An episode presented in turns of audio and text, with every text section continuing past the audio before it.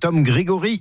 Totem, les cahiers de vacances. En vacances, mon petit péché mignon en rentrant de la plage, c'est la glace à l'italienne. Et à ce propos, Thierry Moreau, c'est ma question aujourd'hui dans les cahiers de vacances. Pourquoi on appelle cette glace glace à l'italienne Alors d'abord, il faut distinguer le, le- le nom des glaces. Il y a la glace à l'italienne, comme vous l'avez dit. Là, il y a l'ice cream, la crème glacée. Il y a le sorbet et il y a le yaourt glacé. Donc vous voyez quatre types de glaces. Alors la glace à l'italienne, c'est le fruit d'une préparation dans laquelle il y a du lait, du- de l'eau et du fruit, et qui a une texture de crème assez soft, assez assez molle en fait, puisqu'on fait des espèces de petites virevoltes quand ça sort de la machine. Et donc c'est une glace pas du tout dure. Alors au départ, l'invention de la glace mélangée avec des fruits donnait justement cette consistance qui s'appelait le charbette. Et c'est Marco Polo qui aurait apporté cette recette en Italie. Et le sorbetti serait la façon italienne d'appeler le sorbet. Mais le charbette, c'était donc cette façon de mélanger des fruits avec de la crème glacée. Les glaces à deviennent très populaires dans la noblesse italienne.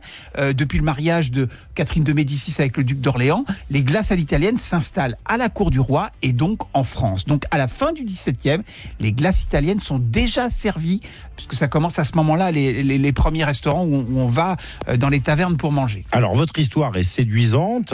J'aime beaucoup hein, ces références historiques.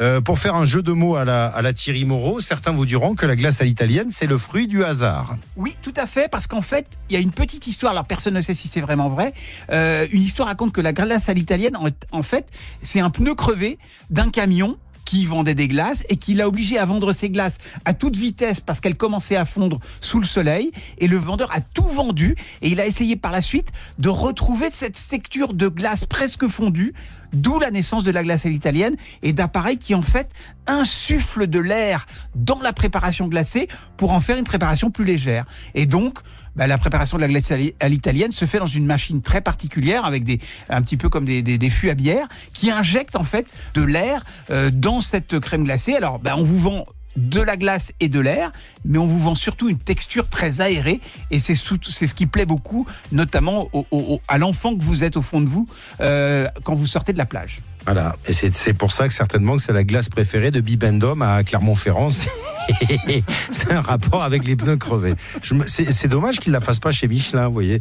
Ils connaissent pas l'histoire, sans doute. Surtout qu'ils ont inventé le pneu maintenant qu'il ne se gonfle plus, donc je sais pas comment on va faire. hein. Merci Thierry, à demain. À demain.